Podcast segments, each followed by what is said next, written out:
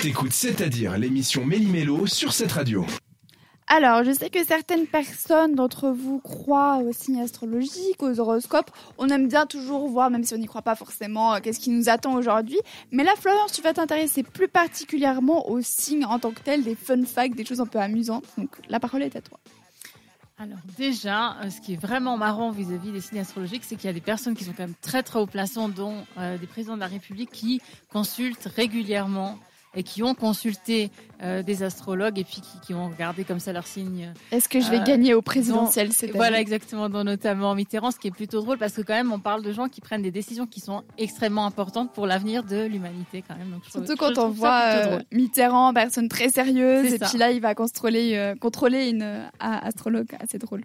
Et on, on l'imagine euh, dans le passé qui peut-être demandait, et puis après il faisait des, des, des séances avec d'autres chefs d'État en pensant, se disant tiens j'ai mon astrologue qui m'a dit hier qu'il fallait prendre, des décisions. Peut-être qu'il en parlait avec d'autres, ça, ça pouvait être plutôt, moi je pense que ça pouvait être plutôt marrant. L'astrologie vient de Grèce, de Babylone.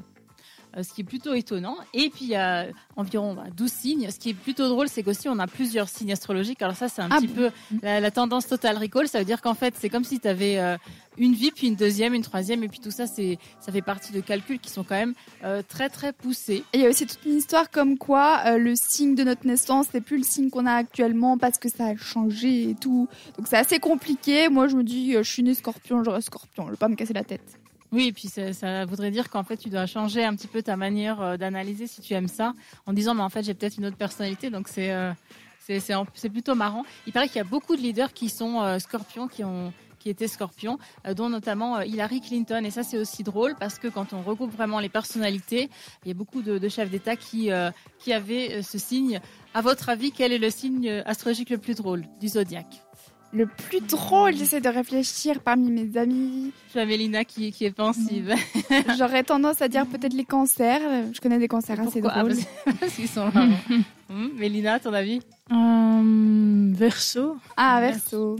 Alors j'ai fait ma petite étude, ce sont les Gémeaux. Les Gémeaux, d'accord, donc double personnalité pour plus de, de rigolade finalement. Parce que c'est les signes jumeaux en fait.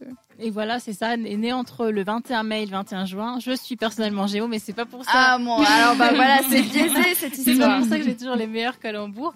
Euh, c'est un signe qui est euh, en général communicatif euh, et assez ouvert. Après, bon, vis-à-vis de, de l'humour, euh, personnellement, je pense que ça, ça dépend vraiment de la personne. Oui, ça change, c'est vrai. Et après, en fonction des signes, ce qui est aussi drôle, c'est que c'est un petit peu cliché. on va dire que les poissons sont plus mystérieux ou orientés notamment en famille. les mhm. vierges sont généreux. On dit aussi aussi qu'ils ont un aspect euh, drôlerie. Les Sagittaires aussi, en disant que peut-être ils vont euh, au cours d'un repas se lever et puis faire comme ça une apparition très théâtrale. Ah, ce sont des mhm. signes d'air. Alors la question c'est est-ce que c'est vraiment vrai tout ça? Euh, Ce qui est aussi drôle c'est qu'une étude suédoise a été menée par Ida Anderson et puis elle a essayé de voir qui s'occupait qui aimait vraiment l'astrologie. Elle a sondé 264 personnes. À votre avis, quel est le trait de caractère le plus important chez les gens qui aiment l'astrologie? Alors là, euh, peut-être l'ouverture d'esprit. Je me dis qu'il faut être assez ouvert pour aimer ce genre de choses, euh, ouvert à la découverte. Qu'est-ce que c'est le, trait de caractère? Alors le plus, Mélina, tu as une idée? Ah, La même chose, je dirais. Alors, le, le, trait de caractère, attention, le plus poussé, euh, c'est le fait d'être narcissique. Narcissique Mais oui, c'est vrai, quand on consulte tout le temps ce qui va nous arriver à nous, bah, c'est un peu du narcissisme, c'est vrai. Bah, c'est vrai, ça, ça calme. Et puis, ben, vis-à-vis de la pandémie, alors évidemment, vis-à-vis de, euh, de toutes ces sciences, hein, l'astrologie et d'autres, il y a eu beaucoup de prédictions vis-à-vis de ça, mais il faut dire qu'ils ont prédit beaucoup, beaucoup de choses. Euh, c'est tout pour euh, la chronique Fun Facts sur l'astrologie. Merci beaucoup. Pour la suite, Anna-Marie qui nous attend To Be Young sur cette radio en featuring avec Doja Cat. Entre les chroniques et après l'émission, l'équipe de C'est-à-dire est sur Instagram.